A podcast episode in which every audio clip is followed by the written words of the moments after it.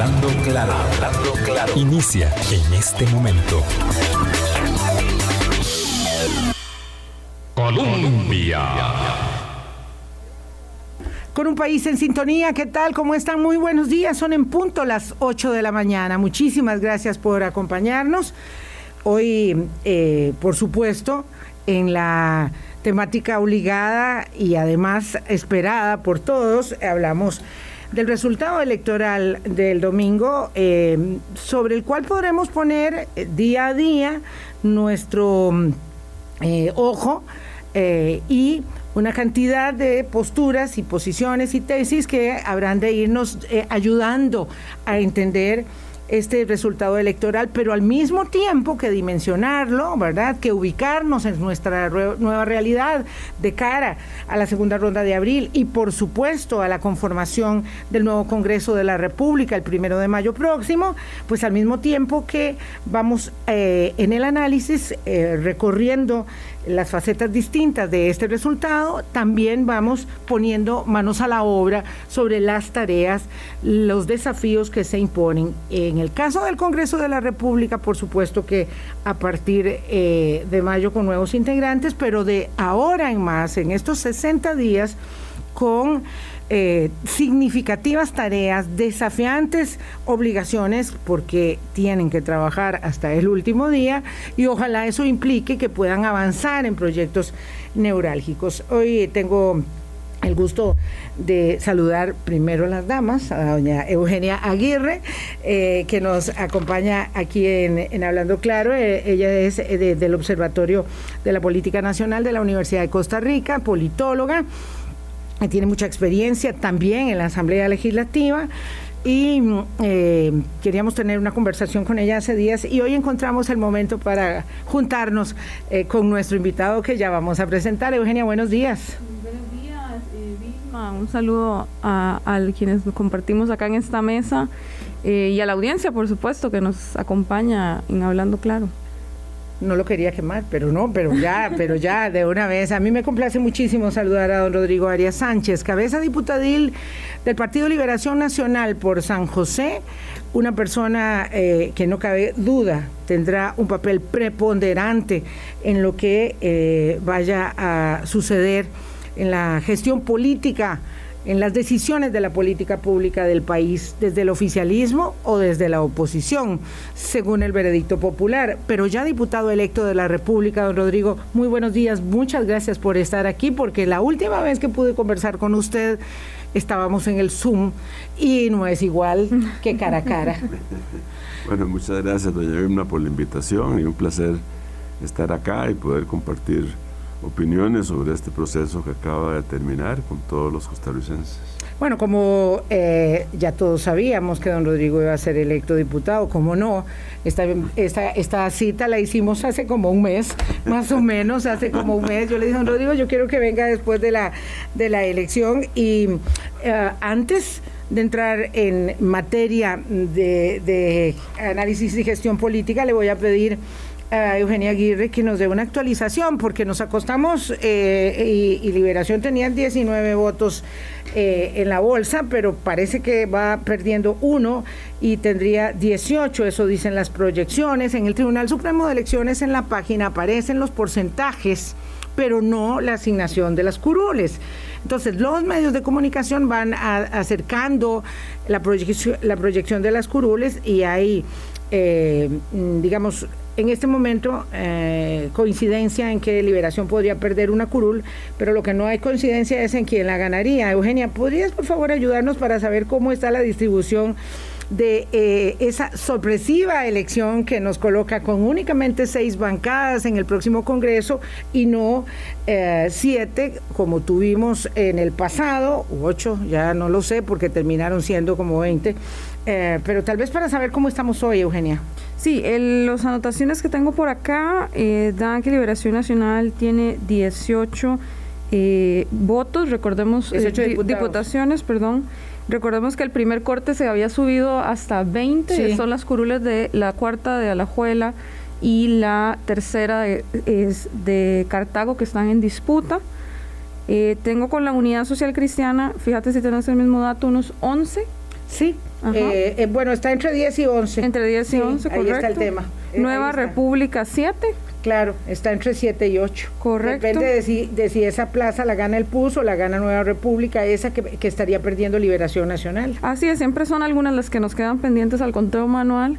El Progreso Social Democrático 9, asignadas, el Frente Amplio 6 y Liberal Progresista 6. Ese es el conteo que tengo al cierre del corte 24. Exactamente, ahí estamos. Entonces, ¿qué es lo que sucede? Que con esas plazas que dice Eugenia Aguirre son la cuarta de Alajuela y la tercera de Cartago, eh, los fiscales de Liberación Nacional, del PUS y de Nueva República tendrán muchos, muchos ojos sobre el escrutinio para ver finalmente quién se queda con la, con la diputación. Lo que sí es cierto, don Rodrigo, eh, y tal vez no, no importa en estos extremos que llueva sobre mojado, es que en Costa Rica, cuando se cierran las urnas, y la gente se va para la casa a esperar los resultados eh, alrededor de la reunión familiar o de amigos y al día siguiente, cuando despierta, todo el mundo sabe que el voto suyo fue contado, que eh, nadie vulneró resultados de ningún tipo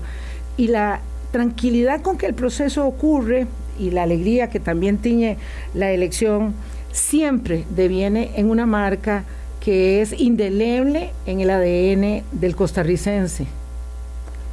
Sí, mire, y gracias a Dios que tenemos esa, esa, esa especie de bendición en Costa Rica porque realmente es, eh, es una reafirmación de una, nueva, de una forma de vivir diferente, de una, de una forma que le da al ciudadano una gran seguridad. Yo he participado en muchos procesos, electorales y he visitado el día de las elecciones muchos centros en, mi vida. El domingo pasado, después de que voté en el Liceo Luis Doble Segreda, eh, hice un recorrido y fui a varias, a varias mesas y fui a una en Heredia, la escuela Braulio, y habían 202 cuadras de gente haciendo fila, haciendo fila. Pero en un orden, con un respeto, que, uno realmente se quedaba maravillado de sentir aquella, aquella seriedad con que se estaba tomando en cuenta el acto en sí mismo.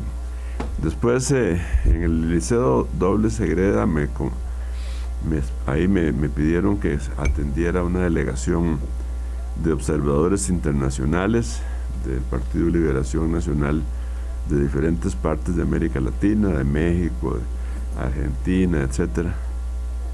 Y todo lo único que me podían decir era que estaban realmente asombrados de, ese pacifismo, de esa libertad, de esa confianza que había del electorado en el órgano director, que es el Tribunal Supremo de Elecciones, asombrados de ver a la gente entrando con un chiquito o con los hijos y llevarlos a votar.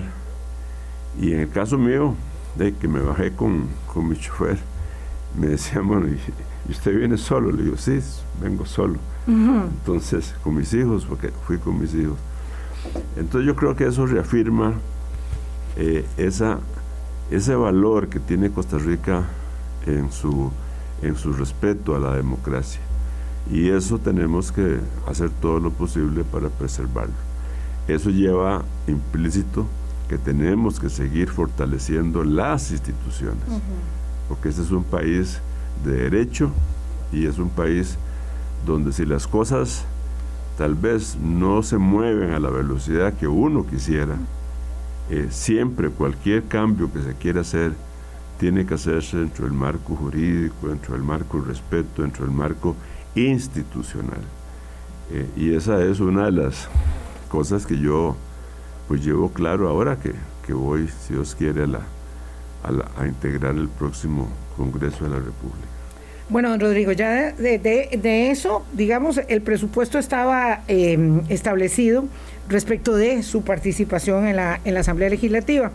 Eh, yo quería hacer esa reflexión inicial con él eh, respecto de, la importancia del proceso, tal vez porque como nosotros damos por sentado todo lo que tenemos, ah, eh, leímos una, una crónica de, los, de los muchachos, de los colegas periodistas, muchachos porque son jovencísimos, de Divergentes, una plataforma digital de, em, de periodismo. Eh, pues si ese periodismo ya es independiente, pues está aquí en Costa Rica porque tiene que estar fuera del país que dice que la utopía electoral nicaragüense es una realidad en Costa Rica. Leer ese artículo, que ya le estoy pidiendo a Luis Alejandro que por favor nos lo ponga en nuestras redes para compartirlo con ustedes, eh, es francamente demoledor.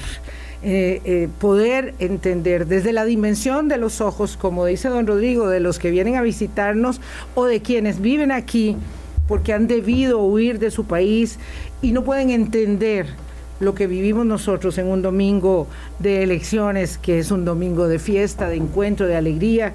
Eh, y de familias que caminan, como lo vimos otra vez esta, en esta ocasión, con banderas diferentes, eh, con camisetas de distintos colores, eh, todos juntos a votar, es, es un privilegio inconmensurable. Y bueno, esta es una democracia madura. ¿Y la, ¿Y la puedo interrumpir? Claro que puede. me parece que todo lo que pasó hay un acto que retrata muy bien esa democracia nuestra, que fue el encuentro que tuvo José María Figueres con, ah, con don José María Villalta y, sus, hijos. Donde, donde José María Figueres se baja del carro porque lo ve lo saluda y, saluda a los chiquitos y los y los chiquillos le dicen una cosa y, José María usted es buena gente. Ese acto ese acto es una cosa inédita eso no se ve en ninguna parte del mundo. A mí a mí me encantó sobre todo dos representantes de dos partidos que no son exactamente que son bastante distintos en, su, en, sus principios ideológicos y a mí ese ejemplo me encanta además porque habla de los valores cívicos que se forman también dentro de los hogares verdad de cómo eh, no, no planteamos la discusión de manera de el adversario, sino otra persona que piensa distinto y que en consecuencia se disputa ese voto en las urnas. También habla mucho de la formación cívica desde el hogar que garantiza que los procesos democráticos sean también sostenibles en el tiempo. bueno, yo tengo... Y, que, el uso de, ese, de, esa, de esa palabra de adversario eh, ya en sí es buena porque en muchos otros países es el enemigo. Claro, claro. Eh, y otra cosa es un adversario político y otra cosa ya es una persona que tiene ideas diferentes aún. Mm. Yo creo que ese mismo lenguaje es muy, aquí lo, en Costa Rica se ha cambiado y no podemos perder eh, que lleguemos a radicalizarnos tanto de considerar que otro planteamiento político diferente al nuestro proviene de un enemigo. Eso, mm. eso es inaceptable. Claro, lo que pasa es que, y eso, y eso está muy bien y por supuesto que lo adherimos. Em, tenemos el advenimiento en nuestra democracia como en, como en todas prácticamente, las democracias consolidadas de Occidente, de eh, voces altisonantes que caminan por el borde del populismo, que van caminando por el borde, mm, digamos, de percepciones y visiones autoritarias que hacen que esta consecución preciada que tengamos no esté exenta de, remesones. Y creo que esto es muy significativo porque nosotros hemos estado cerca, eh, bordeando los precipicios.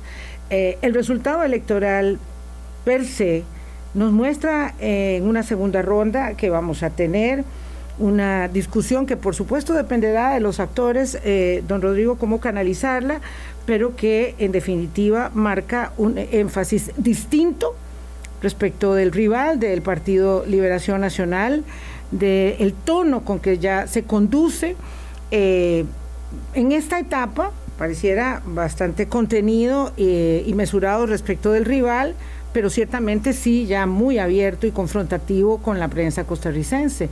Entonces eso significa que vamos a una circunstancia, Eugenia, no sé cuál es tu opinión, pero que pareciera ya eh, ponernos a nosotros de frente a un, eh, digamos, a, una, a una polarización, no sé si es la palabra adecuada y preferiría que la politóloga fuera la que la señalara. Sí, más que hay conatos de polarización, por supuesto, y probado también eh, esa intención de polarización en el tanto garantiza el aumento de la participación electoral y le da a las opciones políticas la garantía de un aumento de, sus adscripciones en las urnas. Recordemos los estudios a este respecto que ha hecho Ronald Alfaro y otros politólogos acá en Costa Rica.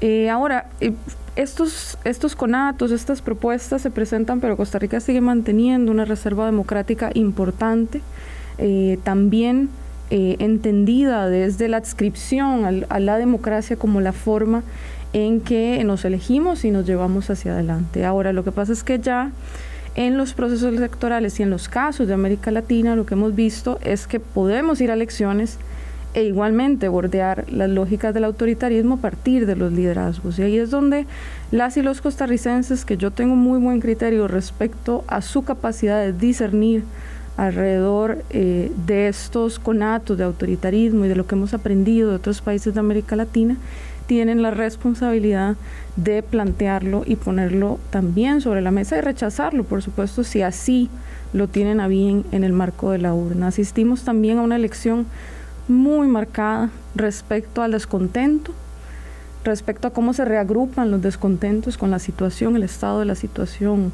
de los asuntos públicos y de cómo inciden en la calidad de vida de la gente y el referéndum también, como le decía el doctor Constantino Urcullo, no es solo el referéndum sobre los dos gobiernos del Partido Acción Ciudadana, sino un referéndum también sobre el estado de situación país.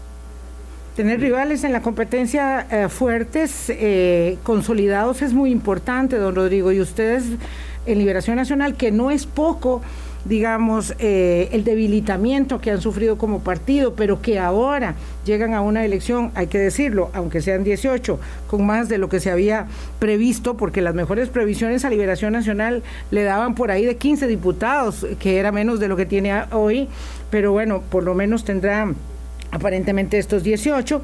Eh, mm, no digo que no tenga sus problemas, eh, por supuesto, a lo interno, pero que tienen que encontrarse en la Asamblea Legislativa con un proceso de negociación, pareciera, eh, digamos, promisorio, ¿verdad? Porque estamos hablando de seis bancadas, ahora, esperando que cuando el día siguiente que lleguen no empiecen los transfugismos y las declaratorias de independencia, cosa que se hará, pero con seis bancadas, algunas eh, totalmente nuevas, algunas que llegarán a afirmar el ejercicio opositor desde el día uno, digamos, ahí está eh, la bancada de Nueva República, que sin duda mantendrá una línea muy coherente como la que ha tenido en estos años, de ser una posición muy dura, muy inflexible, opuesta a los créditos de canje de deuda.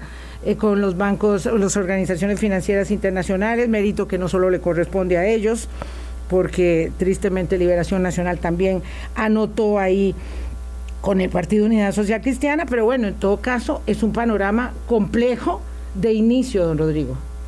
Sí, así es, y me parece que, que, la Asamblea Legislativa va a tener un panorama difícil y complejo como lo tiene el país. Y, y, y yo en eso estoy muy claro. Y la y lo digamos el, en primer lugar, déjeme decirle que yo creo que, que, Liberación Nacional el domingo pasado obtuvo un triunfo político electoral. Me parece que eso es indiscutible. Eh, un partido político que llegó a tener un porcentaje del 27 y pico por ciento. Mucho más alto que se preveía en cualquier encuesta. Cualquier proyección, ¿verdad? Que llegó a tener una presencia mayoritaria ganando una gran cantidad de cantones en el país lo cual le da un músculo importante. Y que en diputaciones, pues está entre 18, tal vez ya ahora son 18, pero eh, ese número es un número muy bueno comparado eh, a la realidad que había de que se podíamos estar 14, 15, 16, ¿verdad? Así es que yo en ese sentido me siento muy, muy satisfecho. Eh, me parece que ahí eh, eso también ha sido, me parece que fue un reconocimiento a, la, a las propuestas del candidato don José María Figueres, que fueron propuestas que fueron encaminadas en demostrar su capacidad, su experiencia y sobre todo que tiene un equipo para gobernar. Porque yo creo que lo que más seguridad podía transmitir o se podía transmitir al costarricense era decirle, aquí no se va a improvisar.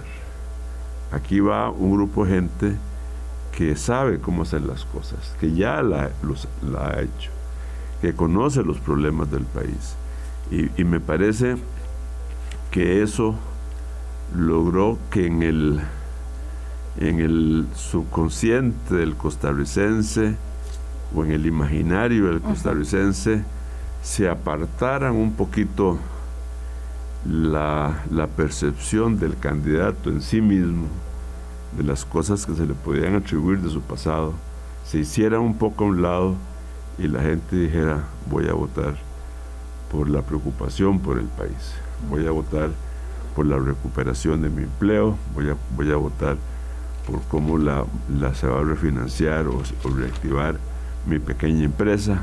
O sea, voy a votar pensando en cómo yo puedo vivir mejor, a pesar de que ese candidato en circunstancias normales, a lo mejor yo no lo votaría.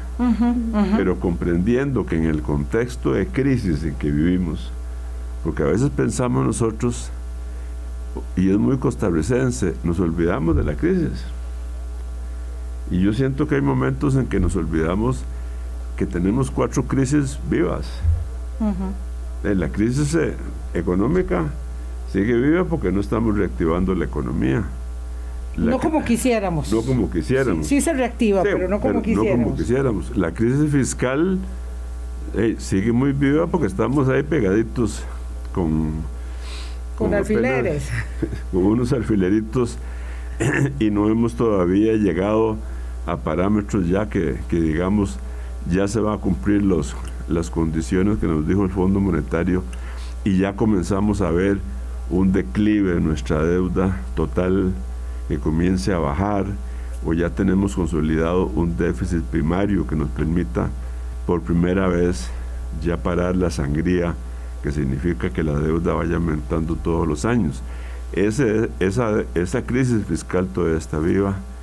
La crisis social todavía es, una crisis que está vivísima, ¿verdad? Con la cantidad de personas desempleadas, con la cantidad, con el incremento que hemos tenido en la pobreza, con la tragedia humana que está sucediendo en los hogares, pues con, con incremento de drogadicción, de alcoholismo, etcétera, que es un drama humano que no se ve, pero que uno sabe que se está gestando. Entonces, dentro de todo ese cuadro, pues de ahí, lógicamente que lo que se requiere es una propuesta en la futura Asamblea Legislativa cuya prioridad sea la generación de nuevas fuentes de empleo. Esa debe ser la prioridad número uno.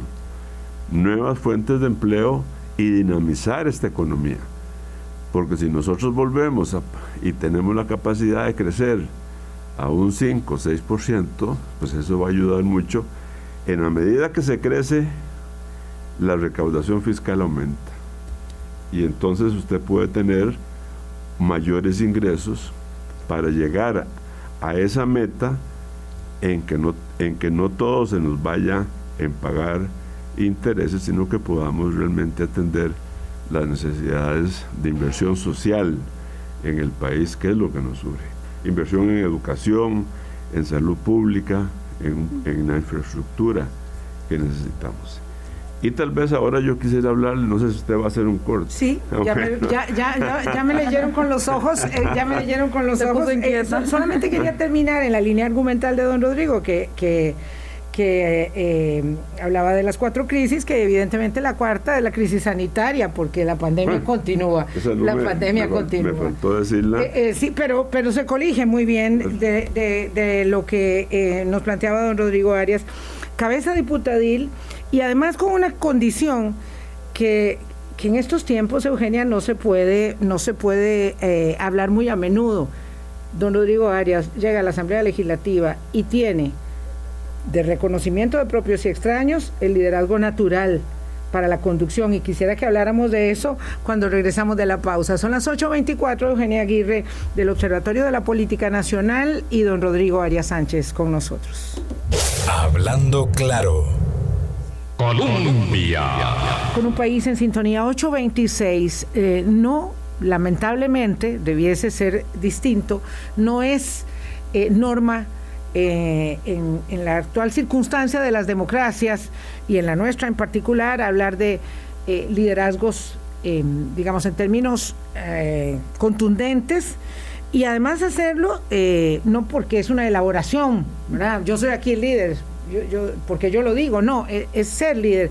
Y esa condición de liderazgo que mm, se le reconoce a don Rodrigo Arias, eh, lo lleva a, un papel muy, muy eh, sensible y determinante en la Asamblea Legislativa. Yo quisiera, Eugenia, como ver ese panorama en esa conformación legislativa, donde además tendremos personas eh, pues de la talla de Elías Feinza, que va conduciendo una fracción que tampoco nadie previó que iba a tener seis diputados eh, José María Villalta no estará en el Congreso directamente en la curul, eh, donde parece ser su lugar natural, pero sí, eh, entiendo yo, coordinando y liderando esa nueva bancada.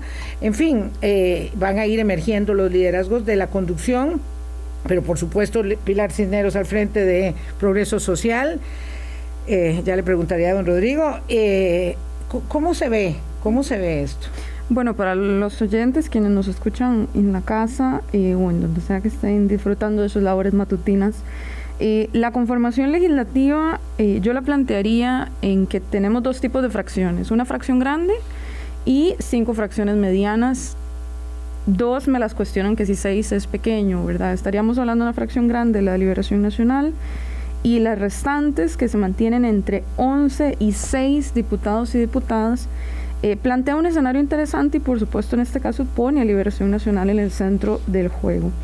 Eh, en el caso, en el según el resultado, además que haya el próximo 3 de abril, eh, de conformarse Liberación Nacional como una fracción oficialista, tendría cierto músculo para llevar adelante una agenda legislativa de la cual carecería don Rodrigo Chávez, que llegaría a gobierno con menos diputados de los que en su oportunidad tuvo eh, Rodrigo Chávez. A esta otra elaboración... Que, en su oportunidad... Eh, perdón, tuvo Carlos Alvarado, correcto, que llegó con 10 diputaciones, luego se declara independiente Paula Vega y termina con 9. A esto hay que sumar el hecho eh, de que la, Asamblea Legislativa se gestiona por la, la concreción de mayorías. Y la concreción de mayorías suma 29 votos, suma 38. Así es simple, así es sencillo. Usted suma donde le dé 29, donde le dé 38. Y en ese principio de absoluto realismo, la Asamblea Legislativa que está por terminar construyó lo que se le ha llamado un acuerdo funcional que le ha permitido salir adelante pese a las diferencias tan importantes que prevalecen en la Asamblea Legislativa. Respecto a lo que tenemos hoy, se repartieron 23 curules entre otras agrupaciones políticas. Las otras ya contaban con ese poder. Hay un reacomodo de 23 curules de las 57 que eran las que hoy se atribuyen al Partido de Integración Nacional y sus eh, diputados independientes, Republicano Social Cristiano, el Partido Acción Ciudadana y siete de lo que hoy es Restauración eh, Nacional. En esos nuevos 23 votos se reacomodan fracciones muy nuevas y que tienen unas características también muy interesantes. Dos de ellas liderados por ex candidatos presidenciales que no van a poder poner un cheque en blanco ni eh, negociar sin algún tipo de eh, buen, buen, eh, buena retribución a favor de su imagen pública. Mauricio Alvarado y Eliezer Feinza. Claro, que además eh, ya si, si han estado observando la realidad de las últimas asambleas legislativas, tenemos que sumar el hecho de lo que pasó con la Unidad Social Cristiana y Carlos Alvarado al inicio del 2018, que les suscitó a la fracción de la unidad por apoyar al gobierno en la conformación del gabinete importantísimos problemas a lo interno de la fracción y eso eh, eso pero no la apoyó, la, fracción nunca apoyó. nunca apoyó, pero estábamos en esta lógica de PUSC en gobierno y PUSC en legislativo, ¿verdad? Y eso, de eso tienen que haber aprendizajes. Y en ese sentido, los liderazgos que puedan ejercer tanto don Eliezer como don Fabricio son importantes respecto a su futuro político, al futuro de su agrupación. Más después del mensaje tan claro que yo creo que la ciudadanía le da a don Fabricio Alvarado, restándole siete curules, porque él eligió 14 en 2018, ¿verdad? Llega con la mitad. Ahora, otra valoración que hay que hacer también es el mandato del Partido Unidad Social Cristiana. Queda conformado, pese al cuarto lugar, tercer o cuarto lugar de la elección presidencial, como la posible segunda fuerza eh, política Sí, tercero cuarto porque el liberal progresista le pisa los talones Correcto. Muy poquito. Muy poquito. Y además con un problema de origen que todos conocemos que tiene el Partido Unidad, que es el tema de los cacicazgos territoriales, claro. que normalmente les generan muchos problemas a lo interno. y el Frente Amplio con una apuesta a la formación de cuadros, considero yo muy clara a, otorgarnos las posibilidades de ver otras caras en este partido, además de la de José María Villalta. ¿Cuál es su lectura? Escuchando a Eugenia Aguirre, don Rodrigo Arias. Mire, muy, muy interesante, doña Eugenia. Eh, yo, yo coincido con usted, en la Asamblea Legislativa las reglas son claras, son reglas de buscar mayorías, mayorías simples o mayorías calificadas. Eh, yo siento que como que está quedando la Asamblea, eh, siento una conformación que permite una mayor construcción política de lo que yo me imaginaba. Y eso eh, pues me da mucho optimismo. Me da mucho optimismo porque eh, pues mi principal razón por la que voy al Congreso ahora es por el interés de tender puentes, de construir, de buscar esa conformación de coincidencias en otras con otros grupos políticos para poder aprobar la legislación que requiere Costa Rica.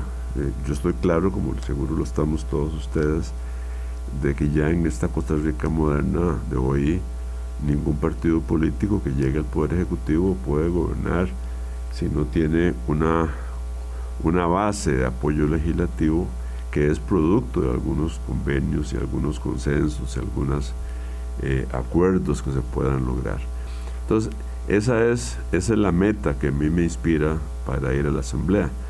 Yo he estado cerca de muchas fracciones y como ministro de la Presidencia me ha tocado coordinar dos, en dos periodos diferentes de la historia costarricense.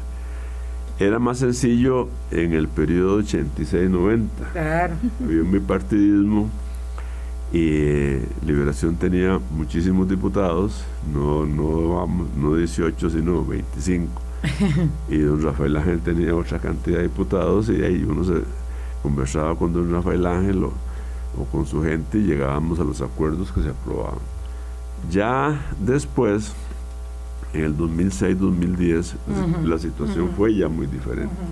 Y fue muy diferente porque además existían otras fuerzas políticas, algunas de ellas se habían dividido y, y la agenda estaba más complicada.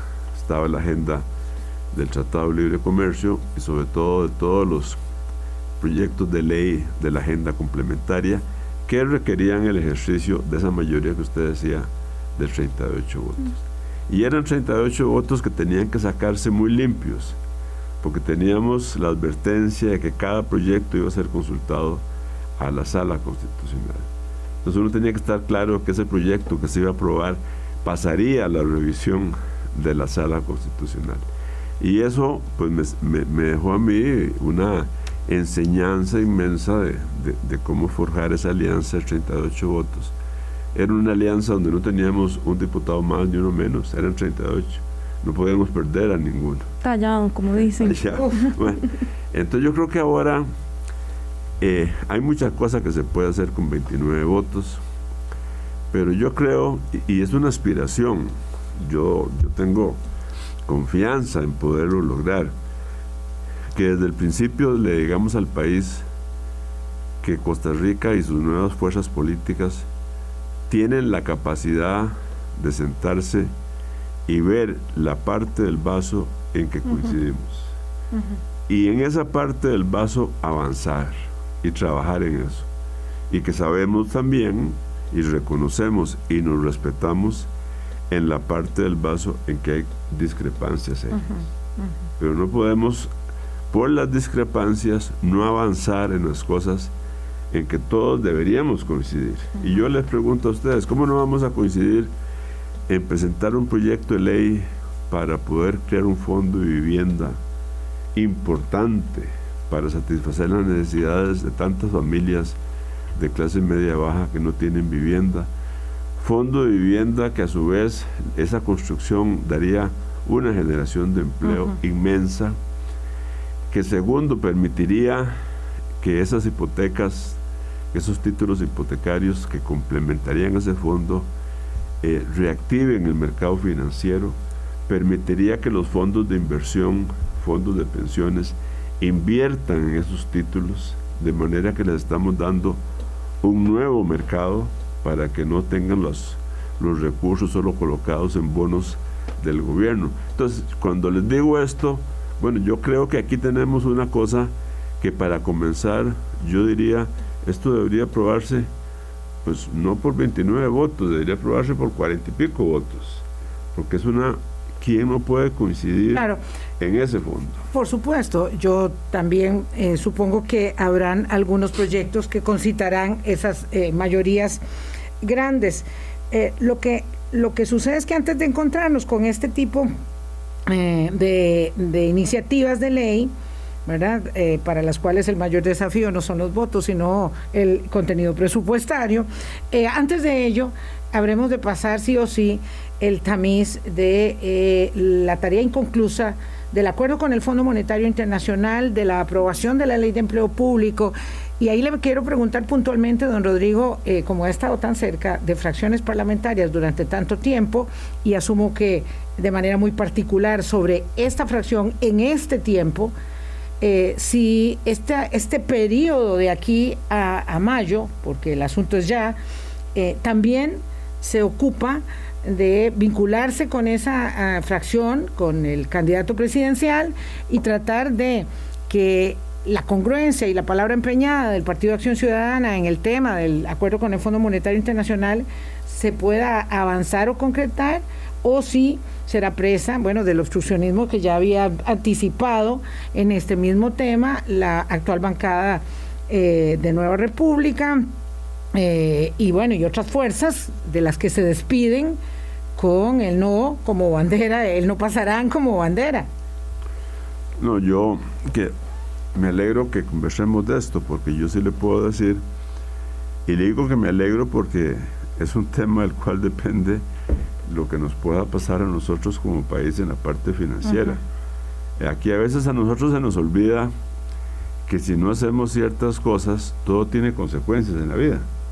Y, y se nos olvida que si no hacemos algunas, algunas decisiones importantes en materia fiscal, podemos enrumbarnos hacia otra crisis, como fue la experiencia que tuvimos de una crisis que es lamentable, pero que fue la crisis que vivimos en los 80, Y yo creo que hay generaciones que no se acuerdan y creerían casi increíble que en, que en Costa Rica, en un momento dado, la economía se derrumbó más de un 7%, la pobreza subió un 40%, los salarios disminuyeron, salarios reales disminuyeron un 40%, y la inflación que hoy día creemos que anda en el 3%, llegó hasta estar en 90%. O sea, una situación caótica tuvo este país. Bueno, la vemos reflejada en otros países en América Latina. Pero don Rodrigo, disculpe que lo interrumpa, pero lo que pasa es que como esto no es atractivo hablarlo en campaña electoral, a usted mismo le tocó enmendarle la plana a su candidato en un momento dado cuando dice, bueno, no, pues después vemos y cómo renegociamos el tema con el Fondo Monetario Internacional, pero ese sentido de urgencia que se diluye absolutamente por interés y conveniencia de los mismos actores, en la campaña electoral, excepto para decir, no, conmigo no cuenten porque eso yo no lo apruebo, no quiero un impuesto a casas de lujo, no quiero, eh, no quiero nada, porque la verdad es que nadie quiere impuestos. Eso, eso va a cambiar en esto, ahora, en la segunda fase de la campaña, perdón que lo haga apurar el paso. No, no, usted me metió en una... me está apurando, yo nada más quería introducir un tema de contexto. Sí, como Entonces, dicho eso, ¿verdad?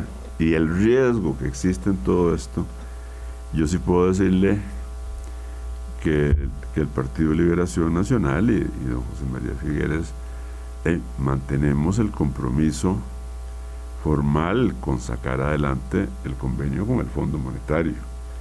Esa fue una, una tesis que la fracción liberacionista avaló en la reforma del 2018, donde votaron una ley importantísima porque sin ella ya estaríamos caminando hacia ese precipicio desde antes, ¿verdad? Entonces, ese convenio con el fondo tiene el respaldo del Partido de Liberación Nacional. Yo en lo personal acompañé a don José María a dos conversaciones el año pasado con la directora eh, del Fondo Monetario para, para, para la región nuestra. Y ahí quedó muy claro el compromiso de las metas que el fondo nos estaba poniendo. Y recordemos también que el fondo aquí a Costa Rica no le viene a decir en detalle qué es lo que hay que hacer, le viene a fijar los parámetros que el país debe lograr. Sí, sí, sí. Y en eso hay coincidencia en esos parámetros, que son básicamente, para hacerlo muy sencillo, que tenemos que llegar a tener un superávit primario de un 1%. O sea, tenemos que tener más ingresos que gastos sacando intereses de por lo menos un 1%. Y tenemos que comenzar a tomar medidas para que la deuda nuestra en cierto número de años comience a tener un efecto descendente de manera que podamos volver a llegar a la meta de una deuda pública que no pase del 50% del Producto Interno Bruto. Ahora, ¿cómo se llega ahí? Bueno, aquí han pasado cosas en el, entre tanto han pasado cosas que han demostrado que también hay otras fuerzas que ayudan a buscar una estabilidad fiscal. Costa Rica en el 2021 se pensaba que iba a crecer el Banco Central había estimado que iba a crecer en un 3 y pico por ciento y terminó creciendo en un 7 por ciento.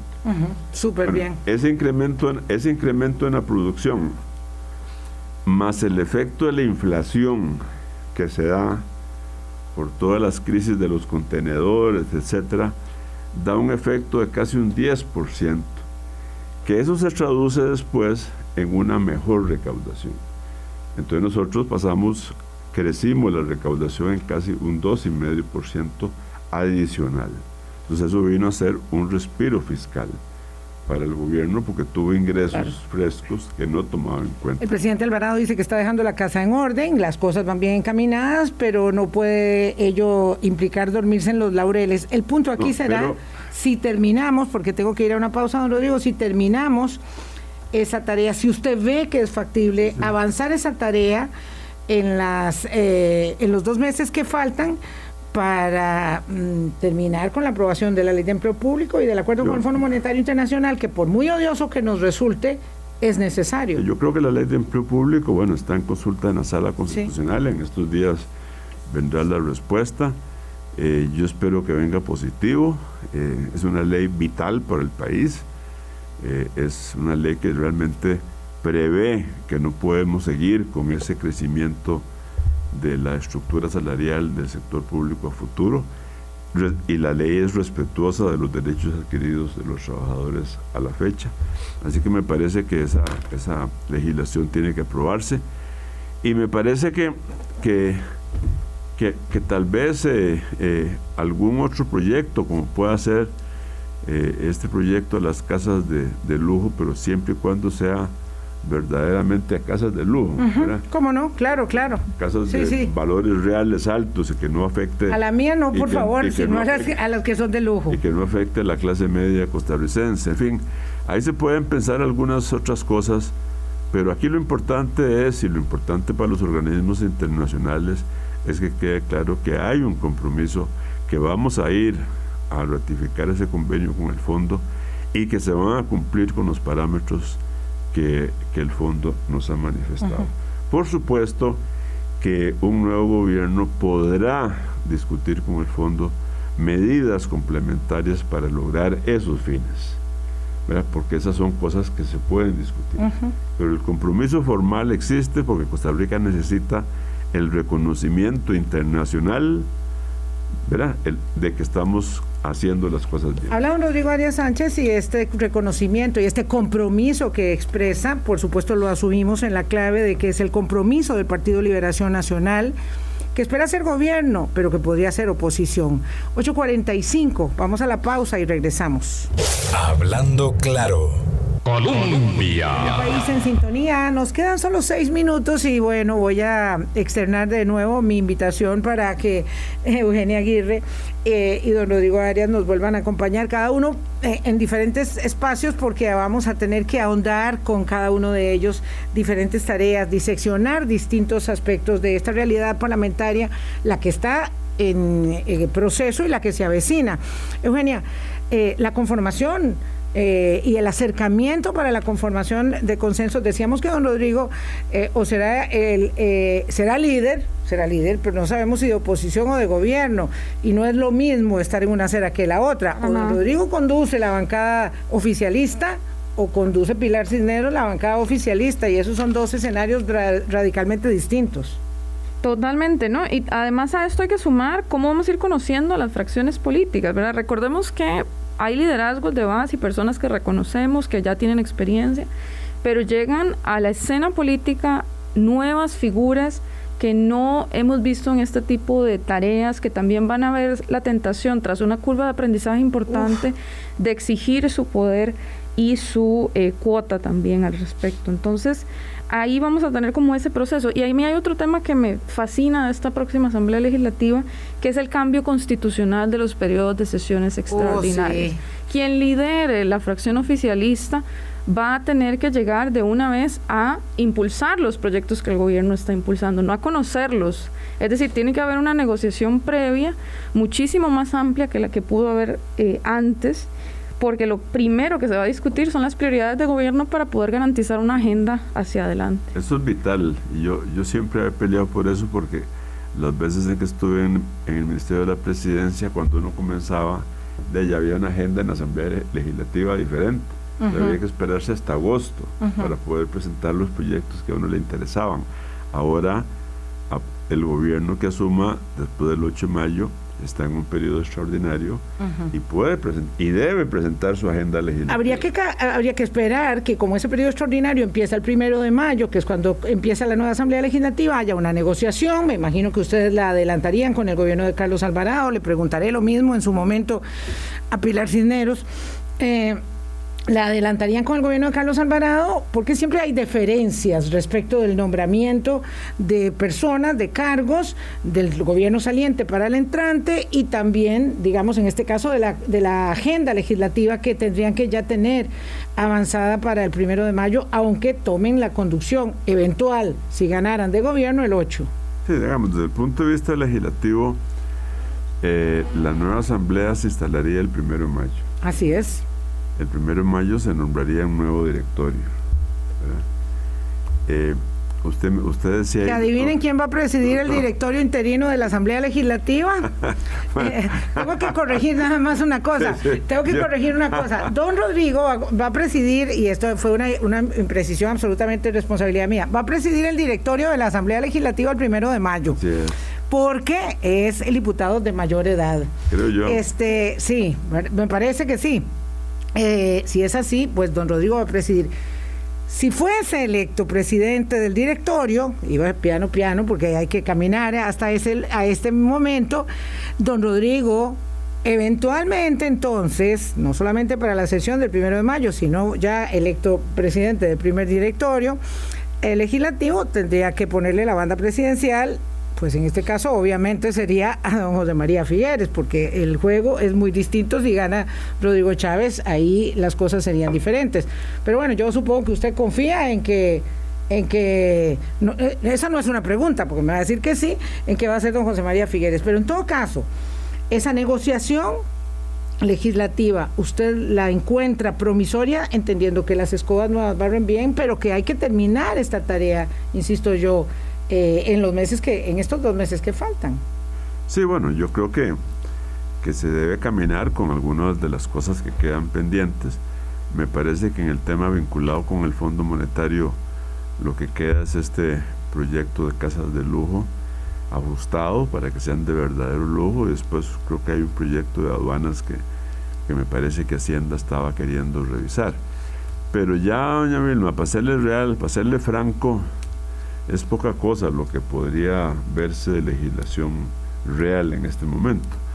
Yo creo que si llega empleo público eh, y, si hace falta, porque la sala diga alguna algún ajuste en esa legislación, pues eso sería prioritario. Sí. Porque esa ley y sería lo último, dice esa ley hay que dejar la lista.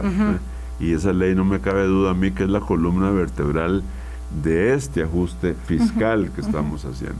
Que empezó en el 2018. Es que nos va durando lo que nos dura. Y me parece que hay que, que hay que dejarla en lista en el sentido que ya esté firmada para que sus efectos vayan gradualmente eh, entrando a, a, de a mejorar nuestras finanzas públicas.